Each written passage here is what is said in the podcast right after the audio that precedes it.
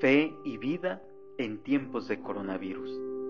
Las lecturas de este día sin duda que son un regalo.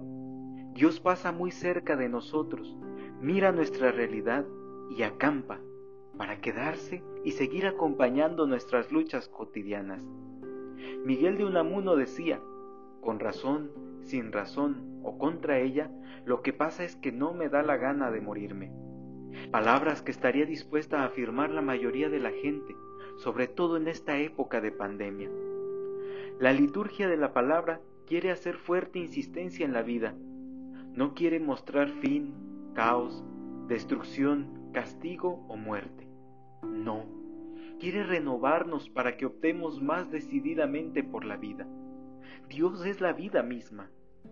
El pueblo se impacientó, dice la primera lectura, cansados por un largo viaje. El pueblo se revela contra Dios y contra Moisés. En el verso 6 dice que envió serpientes venenosas y animales, pero cuando el pueblo expresó su arrepentimiento, Moisés fue intercesor y Dios otorgó un remedio contra las mordeduras mortales. Mirando una serpiente de bronce levantada en medio de ellos.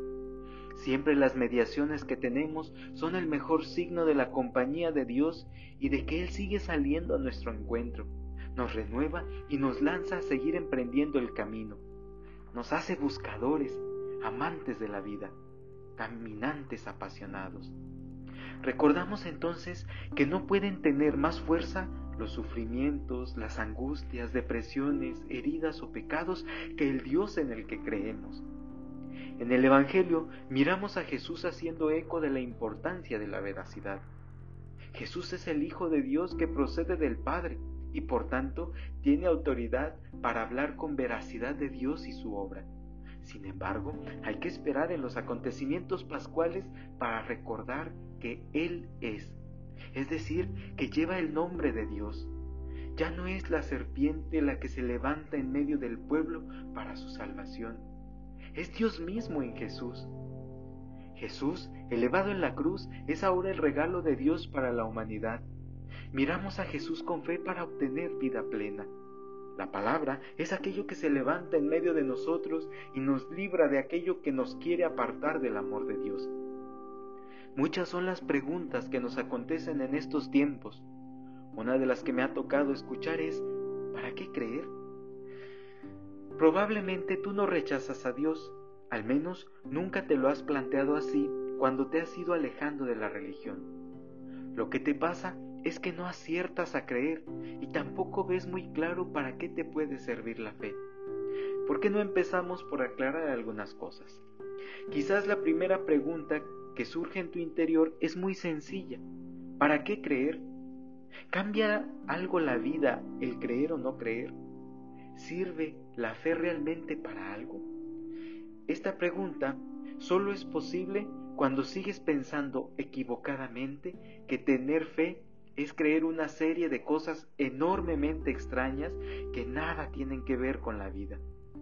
Y no has vivido nunca la experiencia viva de Dios. La experiencia de sentirte acogido por Él en medio de la soledad y el abandono sentirte consolado en el dolor y la depresión, sentirte perdonado en el pecado y peso de la culpabilidad, sentirte fortalecido en la impotencia y caducidad, sentirte impulsado a vivir, amar y crear vida en medio de la fragilidad. Entonces, ¿para qué creer? Para vivir la vida con más plenitud, para situarlo todo en su verdadera perspectiva y dimensión para vivir incluso los acontecimientos más banales e insignificantes con más profundidad. ¿Para qué creer? Para atreverte a ser humano hasta el final, para no ahogar tu deseo de vida hasta el infinito, para defender tu verdadera libertad sin rendir tu ser a cualquier ídolo esclavizador, para permanecer abierto a todo el amor, toda la verdad, toda la ternura que se puede encerrar en el ser para seguir trabajando tu propia conversión con fe, para no perder la esperanza en el hombre y en la vida. Que la palabra de Dios siga haciéndonos optar más consciente y decididamente por la vida nueva, que Jesús nos ofrece al entregar su vida por nuestra libertad y plenitud. Hermanos, hermanas, ánimo firme.